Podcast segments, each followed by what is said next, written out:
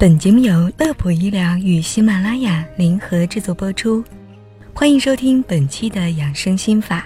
今天节目当中要和您聊一聊路边香喷喷的烤肠能吃不能吃。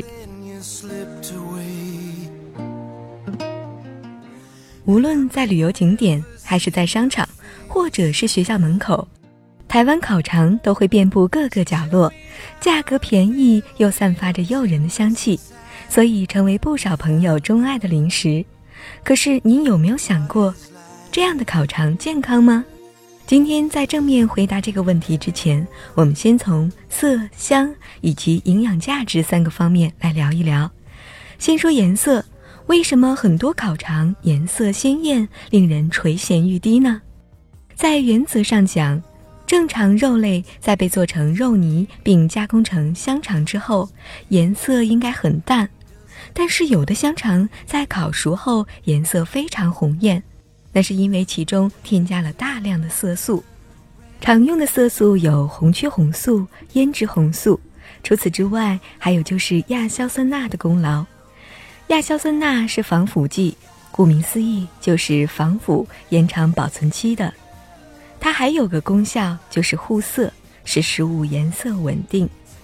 虽然像红曲红、胭脂红、亚硝酸钠等添加剂是在国家允许的添加剂范围内的，合格产品的添加量也不会出现问题，但是如果碰到颜色异常鲜艳的烤肠，就要考虑到有可能是因为色素添加过量的原因。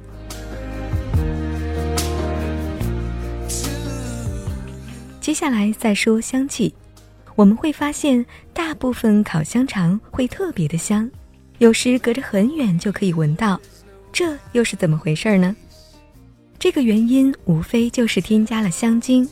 散装香肠中除了肉、淀粉和各种添加剂、防腐剂以外，大部分还会添加香精，这就是初起香的原因。香精虽然也是允许添加的。在国家规定的剂量内，不会对身体造成影响，但是碰到过分香浓的烤肠，也要小心为上。最后再来说烤肠的营养价值究竟如何？优质香肠的原料中，肉应该是主打。我们都知道，肉富含蛋白质、脂类、维生素、矿物质，但事实上，很多肉肠实际上是淀粉肠。国家标准规定，火腿肠的淀粉含量不能超过百分之十，而很多散装肠的淀粉达百分之十二点五以上，蛋白质含量也不足百分之十，而且很多散装香肠里的肉可能会是边角料，比起新鲜的肉，营养价值要大打折扣。好了，通过以上三个方面。已经为您把烤肠说得清清楚楚。